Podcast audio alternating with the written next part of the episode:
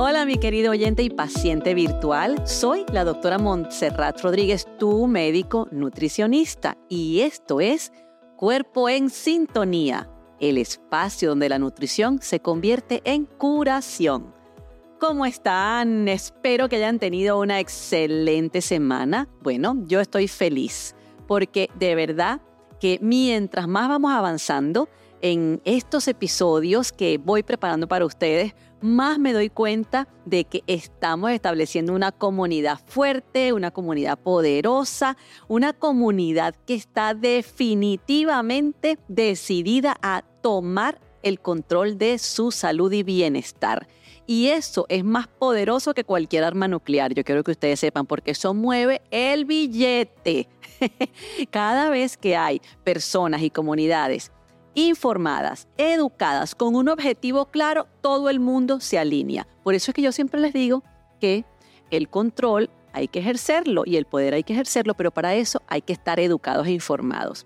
Y de eso se trata este programa, de eso se trata este espacio. Eh, como siempre, quiero agradecerles por todos esos comentarios y esas maravillosas muestras de afecto que me han estado haciendo llegar por todas partes. Estoy feliz y por eso estoy tan contenta de estar aquí. Pero también tengo que mencionar a mi equipo de producción, al equipo que trabaja conmigo, porque sin ellos esto no sería posible, mi querido Andrés Betancourt, arroba un beta visual. Eso lo puedes buscar en Instagram y Catherine Torres, que es mi asistente personal y también tiene una parte muy importante en toda la generación de este contenido para ustedes. Y bueno, hoy vamos a hablar ay, del sueño. Ajá. Así que esto es para ti, sí o sí. Porque aunque tú duermas bien, a lo mejor tú crees que duermes bien, pero no estás durmiendo bien. Pero lo más probablemente lo más probable, perdón, es que seas de ese gran grupo de personas que no están durmiendo bien. Cuando yo me puse a revisar las estadísticas con una perspectiva actualizada, porque hoy en día todo lo que son los trastornos del sueño se están estudiando de una manera mucho más cuidadosa, mucho más intensa, se están haciendo diagnósticos nuevos en este respecto.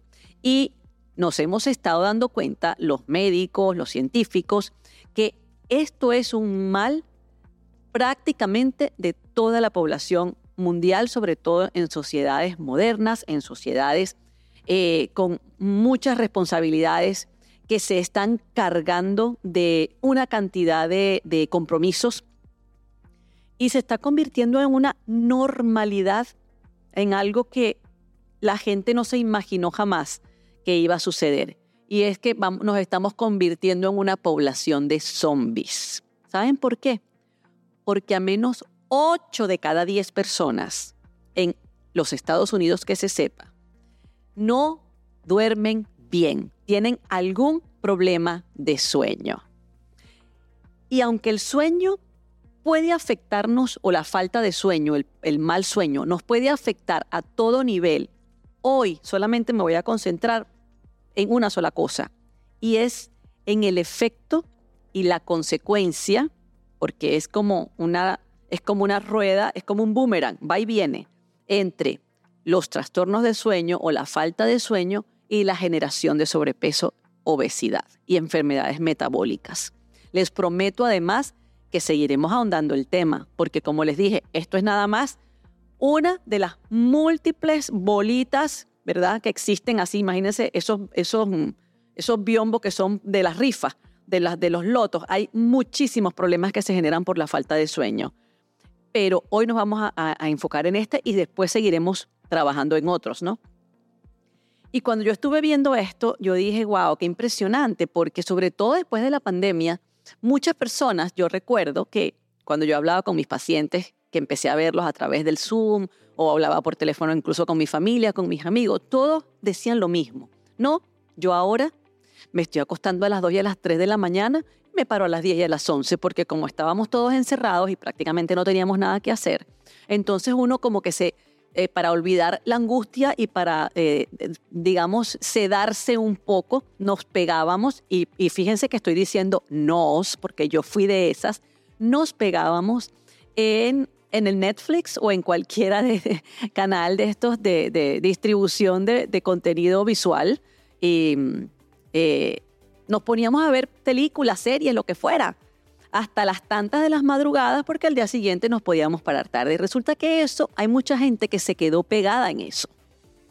Y los, los veo todos los días, mujeres y hombres y adolescentes que, o sea, mujeres y hombres adultos y adolescentes que se están durmiendo a la una y a las dos de la mañana y de repente no se paran a las 10 ni a las 11, pero se paran a las 8 y, redujeron su cantidad de sueño, pero ahora quedaron con un, un espacio de vigilia. Eso anteriormente no se hubiera catalogado como trastorno del sueño, pero hoy en día sí.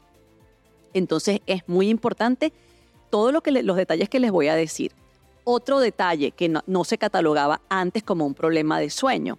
El hecho de que tú sí duermas siete horas, ocho horas, pero te despiertes como si no hubieras dormido. Es decir, cansado, con la cabeza como enfotada, como, eh, eh, eh, tú sabes, nublada, que te cuesta arrancar, que tú te sientes que estás como en slow motion, tratando de, ah, de, juntar los pensamientos y ver cuál, qué es lo que vas a hacer durante el día. Eso es producido por un sueño inadecuado, es decir, forma parte del trastorno de sueño.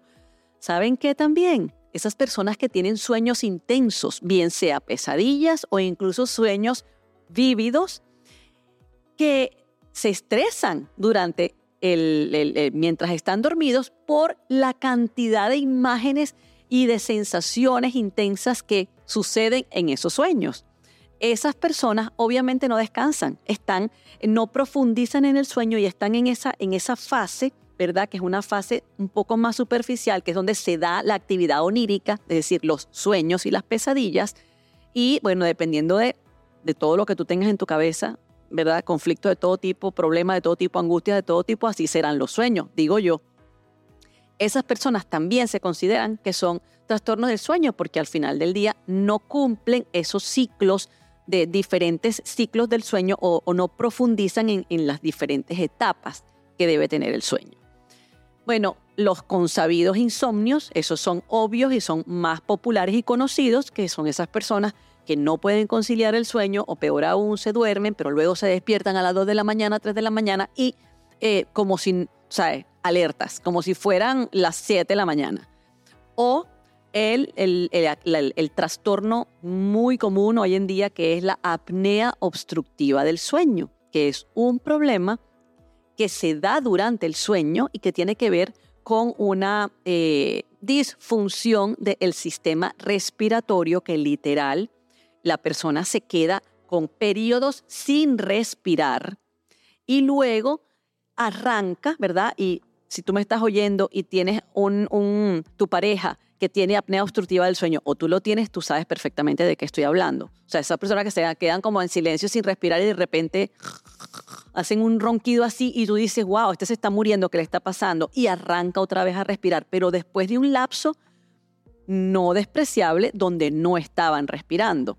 Estas personas consultan usualmente por dolores de cabeza intensos que no se quitan con nada, por una, una sensación de, desgaste, de, de, mm, cansancio muy intenso durante el día, por una somnolencia, la gente está todo el día durmiéndose, así como tú sabes, la, la bella durmiente en el, en el cuento de Shrek, la que se queda dormida en todas partes, igualito. Eh, y la otra cosa que sucede es que van perdiendo capacidades cognitivas, entonces no se enfocan en el trabajo, no les cuesta la, resolución de problemas, eh, no le vienen las ideas claras cuando las tienen que, las necesitan y eso repercute mucho en la productividad del trabajo e incluso, bueno, las personas se deprimen porque uno empieza, bueno, ¿qué me está pasando? ¿Me va a dar Alzheimer? ¿Esto qué es? ¿Esto será peligro de esto, peligro de aquello? Entonces, todas esas cosas ya forman parte de muchas otras manifestaciones y clínicas de los problemas del sueño. Por esa razón estamos todos de una mayor o menor manera afectados por los trastornos del sueño. Y cuando hablamos de lo que vamos a hablar hoy, que es la parte del sobrepeso, la obesidad y los trastornos metabólicos, aquí esto se convierte en un factor fundamental. No importa cuántas dietas ni cuántos, eh, eh, ¿cómo se llama? Rutinas de ejercicio intenso tú hagas. No importa cuántos suplementos te metas, no importa cuántos somníferos te metas, no importa si te, si te operas el estómago. Si no duermes bien, todo tu sistema metabólico, todo el funcionalismo de tu metabolismo va a sufrir.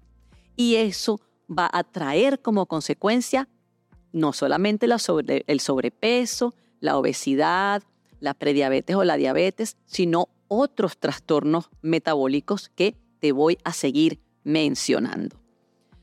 Por supuesto, al final de esta, eh, eh, más, más adelante, para cerrar este, este episodio, te voy a dar muchos tips, muchos trucos maravillosos, naturales, para que te ayudes a resolver tu problema de sueño. Si es ligero, probablemente lo puedas resolver aquí. Pero quiero que sepas que los trastornos de sueño hoy en día son un problema mm, que se trata de a nivel multidisciplinario. Muchas veces tienes que pasar por el odontólogo para que te corrija ¿verdad? La, mordida en la noche para que te relaje la mandíbula, usualmente con, la, con, el, uso de férulas nocturnas para las personas que tienen esa, e, esa mm, intensidad al, masticar, entonces se, se hacen daño y por supuesto no duermen bien y les duele la cabeza al día siguiente. También a veces tienen que pasar por estudios neurológicos para estar seguros que no hay un problema a nivel de tu cerebro funcional. Bueno, ni hablar problemas eh, de conducta, a lo mejor tienes que ir a un, a un terapista conductual, a un analista de comportamiento, de pronto tienes que recurrir a un psicólogo o a un psiquiatra para que te ayude. Mira, tienes que ir a un nutricionista, tienes que ir a un personal trainer probablemente para que te dé una rutina de ejercicios que te ayude a mejorar tu salud. Pero en todo caso, como esto hay que hacerlo por etapas y hay que evaluar cada caso, yo te voy a dar algo que le va a servir a todo el mundo le va a servir al que tiene un trastorno leve, al que tiene un trastorno grave. ¿Por qué? Porque va a ser algo que va a ayudar y fortalecer el resto del el esquema terapéutico que tú vayas a seguir. Y quiero hacer, eh, mencionarles una frase que siempre me gusta muchísimo porque me parece que engloba un gran contenido a pesar de, los, de su sencillez. Y es un proverbio irlandés que no tiene autor. La voy a leer para, porque la quiero decir como es. Y es, una buena sonrisa y un largo sueño son las dos mejores curas para todo. O sea, así de importante es nuestro sueño para nuestra salud. Cuando hablamos de trastornos del sueño y los relacionamos con la obesidad, tenemos que eh, puntualizar varias cosas que les voy a decir. Es como un dúo como el dúo dinámico o como el binomio de oro para los que les gusta la música vallenata. Es una dupla que es difícil de disolver. Es decir, cuando tú tienes un problema de sueño, eso te va a producir un trastorno de sobrepeso y obesidad. Pero cuando tú tienes un trastorno de sobrepeso y obesidad, eso te va a producir también trastornos del sueño. Es decir, que es como una comunicación doble vía, donde luego se establece como un círculo vicioso, donde ya honestamente no importa quién empezó y quién fue el que, el que siguió, porque los dos se van a retroalimentar. La otra cosa es que, como les dije, eh, es un trastorno o es un binomio, esto del sueño, los trastornos del sueño y la obesidad, que sigue en una intensa investigación, porque cada día se reconocen nuevos problemas eh, para conciliar el sueño se reconocen nuevas consecuencias hormonales, inmunológicas, metabólicas, cognitivas. Entonces es importante que ustedes, lo que sea que vayan a oír hoy, no solamente de mi boca, pero también de cualquier otro especialista al respecto, lo mantengan, se, mantengan informados, ¿no? Sobre todo si eres, eh, digamos, si estás padeciendo eh, cualquiera de estas dos situaciones. la incidencia en la población ya la conversamos, estamos hablando de 8 de cada 10 personas, ¿ok? Yo creo que esos somos todos, esos dos, o sea, ese 20% que quedó por ahí suelto, yo, yo no conozco a ninguno. Si ustedes conocen a alguien que duerma pata suelta y que no tenga ningún problema y además tenga un peso y un metabolismo excelente, me lo presentan por favor porque quiero que me diga cuáles son sus trucos. Esto tiene consecuencias eh, en todos los órganos y los sistemas, eh, también se los dije al principio, pero además de eso, la dupla como tal, el sobrepeso y el trastorno del sueño, va a afectar. Esto no es una, simple, eh, se duplica la cosa, no, se multiplica exponencialmente. Es decir, no es que dos y dos es cuatro, no, aquí es donde uno y uno, que sería un trastorno más el otro, no son dos, sino que se puede convertir hasta en 10 o en 20. Por eso es muy importante atender esto. Y como les decía, necesitamos el tratamiento multidisciplinario. ¿Qué es lo que pasa cuando una persona no duerme bien en su metabolismo? Bueno, yo creo que ustedes todos lo han sentido. Cuando uno no duerme bien, cuando uno ha tenido un sueño este, que no es reparador, lo primero que sucede es que eh, tú sientes al día siguiente más cansancio. Cuando nos sentimos más cansados, nuestro cuerpo y nuestra mente está programada para buscar la manera de mejorar la energía, de salir del cansancio. Y nuestra principal fuente de energía es la comida. Entonces, ¿qué pasa cuando uno no duerme bien? Tiendes a comer más, porque en, esa, en ese intento de mejorar tu nivel de energía, te, te va a dar más hambre. Segundo, ¿Cuál es el alimento que te sube rapidito la energía? Porque rápidamente puede circular sin ningún tipo de modificación metabólica.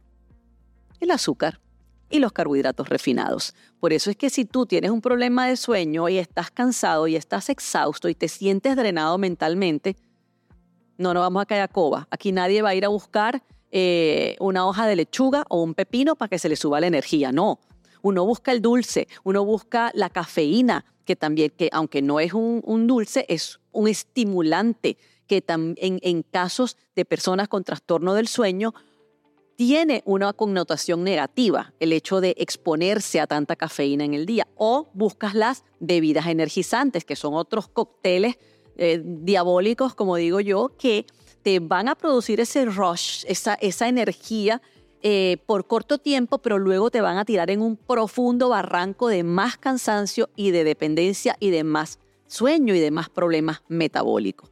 La otra cosa que sucede es que cuando no dormimos bien, se aumenta la resistencia a la insulina, esa condición de la que hablábamos en episodios anteriores que si no lo oyeron, por favor, se los recomiendo, vayan y lo escuchan porque eh, la resistencia a la insulina también es un una condición o un problema, digamos, eh, que nos está afectando a casi todos y se enlaza perfectamente con esto, porque esta falta de sueño nos va a producir un aumento de la resistencia a la insulina con su consecuente eh, eh, prediabetes o hígado graso o sobrepeso, obesidad, cansancio, más cansancio y más dependencia de las harinas y los carbohidratos. Cuando ustedes me llegan a, mi consulta o cuando ustedes escuchan a alguien y, lo primero que te dice es que soy adicto a los carbohidratos, es que tengo un problema, es que a la hora tal, mire, eso, eso es una campanita de alerta. Cuando a mí me dicen,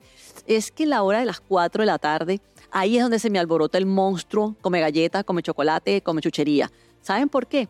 Porque es que fisiológicamente ahí es cuando existe ese pico de insulina más el otro pico que también vamos a hablar ahorita, que es el cortisol, y es como que se unen la gasolina con el fuego y empieza ese cuerpo desesperadamente a buscar algo como cualquier cosa dulce, cualquier cosa que le levante la vida, porque además es la media tarde.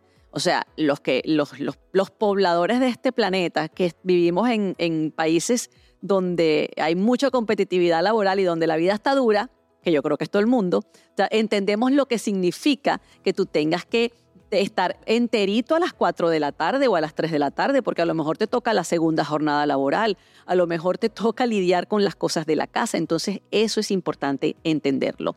La otra cosa que sucede es que nos puede subir la presión arterial. Cuando hay una, un trastorno del sueño, de, eh, al subir el cortisol, que es una de las hormonas del estrés, también nos va a producir aumento de la presión arterial.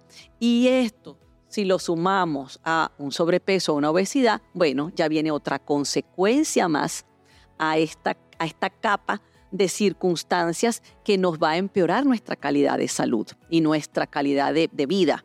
Entonces también eso sucede. Y hay, pueden haber incluso eh, desarrollarse problemas como que se te suba el, colesterol, que se te suban los triglicéridos, no solamente por efecto hormonal directo de la falta de sueño o por el efecto del sobrepeso o la obesidad, sino por este efecto metabólico de, digamos, donde todas las condiciones se dan para que tú tengas problemas de este tipo. Entonces, ¿qué hacemos? ¿Verdad? ¿Cómo hacemos para eh, darle un descanso al cuerpo, para ayudarnos, eh, además de buscar ayuda? Ojo, esta es una de esas cosas que rara vez yo le digo a un paciente mío que primero tiene que ir al médico, y tiene que hacerse millones de exámenes y cosas para, para empezar a tratarse, ¿ok? En este caso es una de esas pocas veces en que si tú tienes un insomnio severo producido por, eh, por problemas neurológicos, emocionales, eh, conductuales, tienes que ir al médico, incluso tienes que revisarte tus dientes, como te decía antes. Eh, pero en estos días eh, me comentaba una paciente que está en más allá, está postmenopáusica y me decía que desde que le había venido la menopáusica, hacía ya más de 10 años, no había logrado conciliar el sueño. Eso no puede pasar, mi gente. O sea, yo cuando escribí en, mi capítulo de Libérate, en Para de comer y empieza a vivir, el libro que escribí, que hay un, todo un capítulo que, de, que se lo dediqué al sueño, ahí hay ciertas cosas que no son negociables a la hora de dejar correr la arruga del insomnio. Y de verdad, llega un momento donde uno no puede seguir estirando esa arruga. Uno tiene que enfrentarla, ir al médico y tratarse. Entonces, ¿qué vamos a hacer?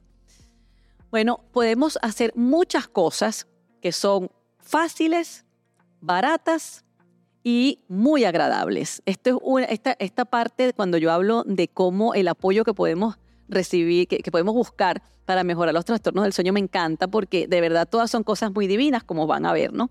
Y por supuesto no se van, no se van a escapar, no se van a escapar de los cambios nutricionales, porque lo primero que hay que procurar, aunque sea algo que vamos a lograr a largo plazo, es si tienes sobrepeso y si tienes obesidad, tienes que controlar eso. O sea, eso, eso hay que tratarlo. Ese, ese toro lo tenemos que agarrar por los cuernos, no podemos nada más buscar la melatonina o nada más buscar la aromaterapia, que ya te voy a hablar de eso, o nada más ir al psicólogo. No, hay que empezar a embraguetarse con aquello de buscar el peso saludable. Porque, por ejemplo, la apnea del sueño se te va a ir. Por ejemplo, los problemas metabólicos inmediatamente se te van a sanar. Entonces, por esa razón, importante tu dieta. Los cambios progresivos, los cambios adecuados a tu estilo de vida, eh, cualquier cosa que involucre alimentos naturales, alimentos de buena calidad, en la proporción correcta y en el horario que te convenga. Lo de, lo de las dietas particulares, eso se habla con cada persona, pero más que una dieta buena o una dieta mala, yo diría que las dietas que se adaptan a tu estilo de vida y que te procuran el resultado que andas buscando es la mejor dieta. Es la mejor dieta para quién? Para ti, ¿verdad? Que puede ser para mí también, a lo mejor coincidimos, pero puede ser que no. Pero siempre concéntrate en alimentos de buena calidad, en la proporción correcta. Siempre les digo, no coman dos o tres o cuatro veces porque es, nos, nos convencieron de una cantidad de necesidades falsas, por eso las pongo entre comillas, de que tú tienes que comer a ratico. Es que yo, es que si no como me desmayo. Es que si no sé qué es cosa. Es que si no me da anemia. No olvídense cuentos de camino. Nosotros podemos comer perfectamente bien solo tres comidas al día y nadie se va a morir. Hagan la prueba. Yo los reto a que coman nada más tres comidas diarias, tres buenas comidas. La porción que es adecuado a tu edad, tu, tu sexo, tu género, tu, la estatura y la actividad que tú hagas, la actividad física obviamente, y de esa manera tú vas a poder tener una vida saludable y controlar sin una dieta restrictiva. La otra cosa que te voy a recomendar es algunas cosas, yo lo llamo, o sea, eh, yo no lo llamo yo. A mí me encanta esto de los 10 mandamientos del sueño saludable, que eso los, ha eh, mm, publicitado, por así decirlo, o los ha hecho populares la Asociación del Sueño, Americana del Sueño. Y lo primero es que establezcas unas horas de rutina, ¿ok? De dormir. Si tú te quieres dormir a las 9, perfecto. Si, o si quieres a las 11, it's okay. Pero que siempre te vayas a dormir a la misma hora. No es que hoy me voy a, las 8 porque estoy tratando a las 9, pero entonces no, ya mañana no que va. Me quedé pegada con la serie de Netflix, entonces me voy a dormir a las 12 o me voy a dormir a la 1. Entonces, establece una rutina de la hora a la que te vas a dormir. Y mucha gente me dirá, pero es que si yo me acuesto a las 11, empiezo a dar vueltas y es hasta las 2 que me, que me duermo. No importa, no importa, tú persiste ahí y te vas a acostar a las 11 o te vas a acostar a las 10 a la hora que tú determines, pero recuerden, se trata de modificar una conducta que no te está ayudando. Entonces, obviamente que hay cosas que al principio no se van a dar tan fácilmente, pero con la persistencia lo vas a lograr. Alcohol, mi gente, tienes que parar de consumir alcohol si estás consumiendo alcohol y no lo quieres dejar. Por lo menos cuatro horas antes de irte a dormir. Eso de caerse a curda para después quedar inconsciente, yo quiero que ustedes sepan que aunque uno esté en coma etílico, tú no estás durmiendo correctamente. Tú no tienes un sueño saludable. ¿Ok? Aparte de que cuando eso sucede, es muy probable, mira, que tus músculos de la región traqueal, laringotraqueal se pongan flácidos y entonces tengas apnea del sueño o entonces tengas reflujo que tampoco te va a dejar dormir bien y que te va a traer problemas. Entonces, cuatro horas o más eh, de descanso entre el último traguito que se, de alcohol que tuvieron y la hora de irse a dormir. Las comidas, aquello de desayuna como un rey, almuerza como un, eh, no sé, como un no, no, no rey y luego cena como un mendigo. No me acuerdo bien ese dicho, a lo mejor. Yo estoy segura que tú que me estás escuchando sí. Pero lo que, en otras palabras, la peor hora para consumir una comida grande, copiosa, abundante es la noche. ¿Por qué? Porque nuestro sistema digestivo y nuestro ciclo circadiano a esa hora de la noche no quiere hacer ese trabajo, no lo, no lo hace con la misma facilidad que lo haría en la mañana. Entonces debes tratar de que esa comida sea ligera y sea pequeña. Por esa razón hay que ajustar probablemente las otras dos comidas pero además te va a ir muy bien, porque esa es una de las claves, es una de las cosas que a todo el mundo, independientemente de la dieta que esté haciendo, le funciona para perder peso. Y acá se trata de resolver las dos cosas, ¿no? Tanto el trastorno del sueño como el sobrepeso. Importante eh, que no hayan picantes, que no hayan estimulantes en esa comida y algunos condimentos son muy ricos, pero, pero lo son. Por ejemplo, o mucha, unas salsas muy elaboradas. Se me ocurre ahorita las, las salsas como las teriyaki, esas salsas que tienen mucho monoglutamato sódico, mucho sodio, mucho azúcar. Eso vamos a, tratar de eliminarlo a esa hora. Y eh, también las comidas deben ser, la última comida igual. La, ese es la otra, el otro número cuatro que quiero que te acuerdes. Cuatro horas antes de irte a dormir. No me importa si tú no tienes reflujo gastroesofágico, no me importa si tú eres de los que te cueste, de lo que come y se va a acostar a dormir y cree que no tiene ningún problema. Te apuesto que tú, cuando tú hagas este, este cambio, vas a notar una cantidad de, de transformaciones maravillosas en tu salud y tu bienestar. Muy importante, estar cómodos, es decir, no dormir con ropa incómoda, dormir con eh, eh, ropa adecuada. Y voy a aprovechar en este momento de hablarte de algo que yo he visto, lo he experimentado, pero además he estudiado, y es el uso, por ejemplo, de una almohada correcta. Hay una almohada, ¿ok? Que yo estoy utilizando, eh, que se llama Omnia. Ya te voy a, déjame buscar aquí bien la información porque no te la quiero, no me quiero equivocar. A ver. Y se trata de una almohada con un diseño muy particular. ¿ok? Ese diseño que lo hicieron científicos que saben de la materia tiene muchas ventajas. Uno de ellos es que tú vas a tener tu columna cervical, sobre todo en la posición correcta. Esto es importantísimo porque si tú tienes contracturas musculares o si tú duermes mal, te vas a estar parando en la noche porque se te duermen las manitos, porque se te duermen los brazos y tú dices, pero ¿qué es lo que me está pasando? Bueno, que estás durmiendo con una almohada incorrecta y por eso tu columna cervical está comprimiendo los nervios que salen de ahí van hasta, hasta tus extremidades superiores y por esa razón esta almohada me encanta. El, el modelo que yo tengo, si quieren saber de esto, vayan por favor a Sleep and Glow, ¿ok? En la página web es sleepandglow.com y ahí fíjense quiénes son los que diseñaron estas almohadas. A mí me, gusta el, modelo Omnia porque esa está diseñada para las personas que dormimos boca arriba o yo de medio lado. Además de eso, te ayuda a no arrugarte. Y yo creo que eso todo el mundo le interesa, porque tu cara no se aplasta contra la almohada por el diseño, bueno, súper espectacular que tiene anatómico. Pero les decía que ayuda mucho a que no ronques, a roncar menos, porque te coloca tu cabeza, ¿verdad? Y tu cuello en la posición correcta, en la posición anatómica como debería estar. Y por supuesto, esto va a redundar en la comodidad de la que te estoy hablando. Porque recuerda, si, no, si estamos durmiendo con una almohada que no, no hay nada peor como cuando uno se va para esos hoteles o, moteles o Airbnb o la casa del, del, del amigo o de la hermana o hasta de la mamá y uno se consigue con aquellas almohadas que no sirven para nada. Típico que no hay manera de dormir en el resto de la noche. Por supuesto, ya sabemos que hay que retirarse de todos los electrónicos. Pónganlos en otro cuarto. Y voy a hacer una confesión. Yo soy de las que no tengo uno, tengo varios. O sea, teléfono uno, teléfono dos, televisor, cualquier cosita y de verdad me los he ido quitando y, es impresionante el beneficio que vas a obtener. Si estas se acabaron, esas déjenselo a los madrileños que trabajan como una cuarta parte nada más de lo que trabajamos nosotros aquí en los Estados Unidos. No, pero en serio, la siesta, si tienes problemas de sueño, no puedes dormir siesta. ¿Por qué?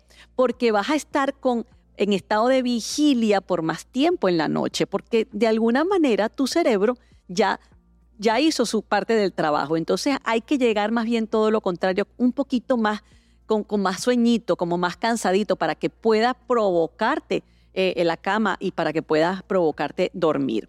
Cafeína, obvio, ¿verdad? Ya, ya estamos hablando de que las personas con trastornos del sueño, su último café debería ser el primero de la mañana. Punto.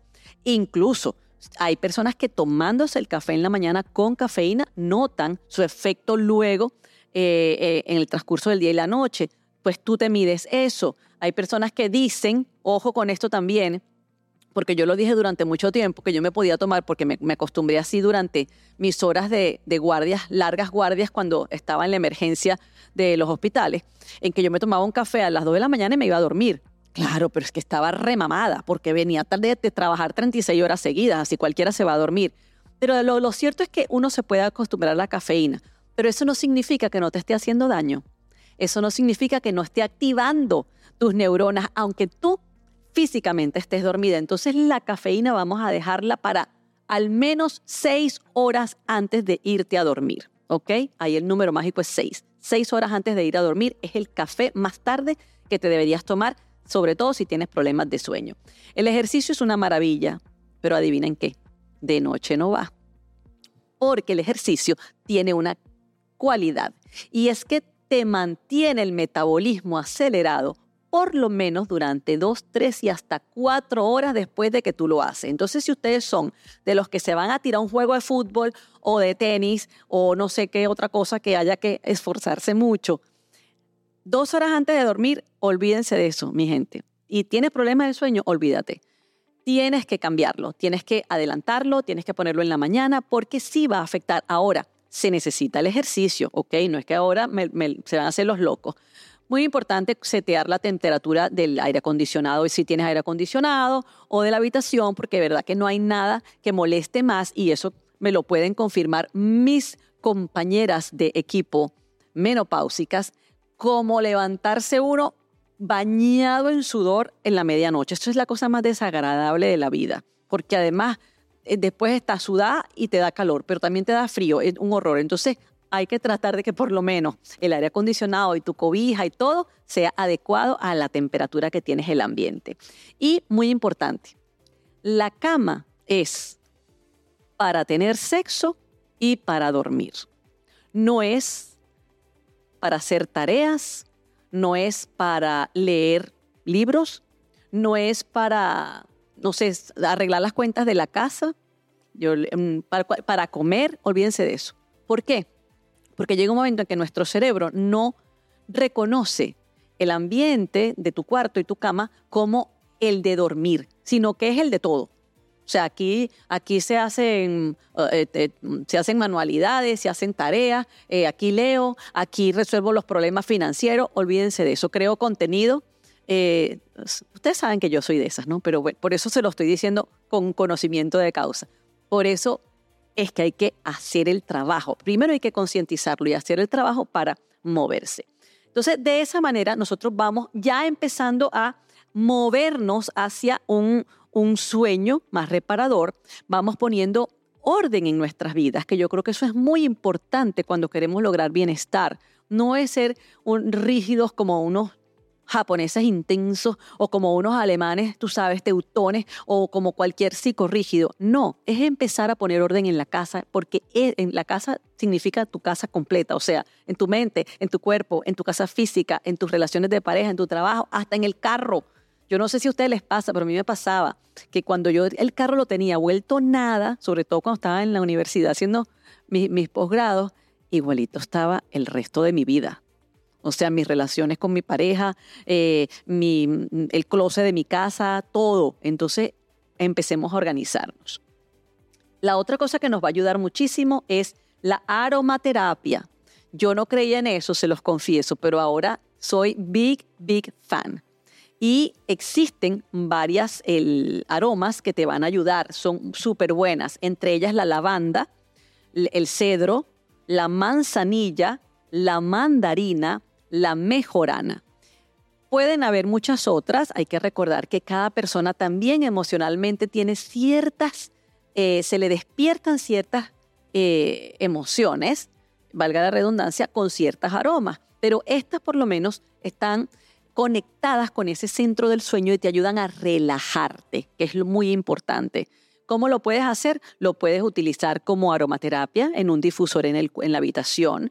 También lo puedes poner en gotitas, por ejemplo, en tus sábanas o en esta almohada omnia que te acabo de mencionar, en tus almohadas, en tu, incluso en tu pijama. También te lo puedes aplicar en la frente o en, en, en los, en las muñecas, en donde están las pulsaciones ¿verdad? Que donde se sienten más, donde uno se toca el pulso, porque ahí es donde es, ahí es donde actúa mejor. Y también lo puedes utilizar, eh, bueno, como preparaciones junto con la crema de cuerpo que te pusiste. Le puedes aplicar esas, esas, esas gotitas a tu, a tu crema de cuerpo y después que te das una duchita con agua caliente, relajante, antes de ir a la cama, te puedes poner eso.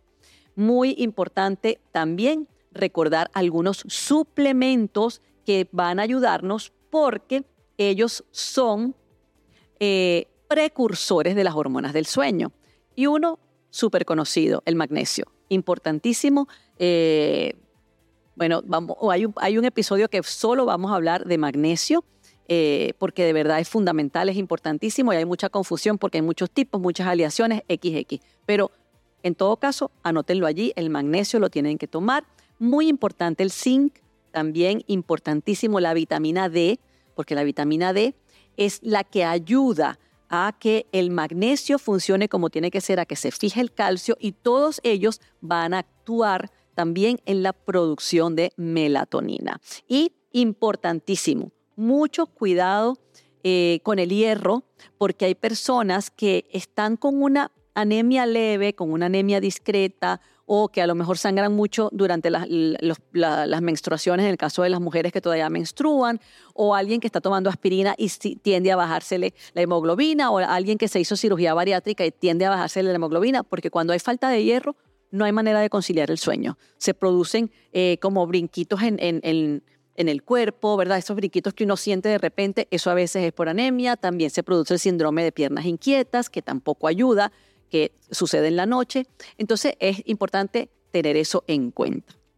Así que, bueno, ya ustedes saben lo fundamental que es un sueño saludable. Uno, ya les he dado eh, tips de cómo podemos apoyar cualquier otro tipo de terapia y de ayuda que tú quieras recibir o vayas a recibir de parte de tu equipo médico tratante. Y ya entiendes que ese círculo vicioso, esa, esa, esa, ese matrimonio, esa pareja, ese dúo eh, eh, diabólico entre sobrepeso y obesidad, hay que romperlo, ¿ok? Porque lo único que te va a traer son malas consecuencias. Pero como siempre les digo, ustedes tienen eh, todas las herramientas a la mano, pueden empezar poco a poco, no, no, no, no se rindan. A veces uno hace las cosas, hace los cambios y uno dice, ay, pero coño, no he notado ninguna diferencia, pero ¿será que sí estoy en el, en el camino correcto? ¿Pero será que la doctora eh, me se equivocó en lo que me dijo? Háganlo, porque esto es una carrera de resistencia, no es una carrera de, digamos, de velocidad, ni a ver quién llega primero, no. Aquí es quién vaya solidificando esos pasos, ¿verdad? A medida que los damos, los vamos afincando. Habrán días mejores, habrán días menos buenos, pero siempre vamos a tener un día adelante para poder mejorar. Así que hasta aquí llegó el episodio de hoy y no se vayan a perder el próximo episodio porque vamos a hablar justamente de esos adaptógenos que pueden ayudarnos durante ese periodo bendito de la menopausia y andropausia. Porque saben que esa es la edad de la maraca, como digo yo. Ustedes tienen que ver cuáles son esos adaptógenos y cuáles son esos suplementos, pero sobre todo adaptógenos va a ser el próximo programa que te van a ayudar. Así que no te lo vayas a perder. Esto es cuerpo en sintonía, donde la nutrición se convierte en curación. Bye bye.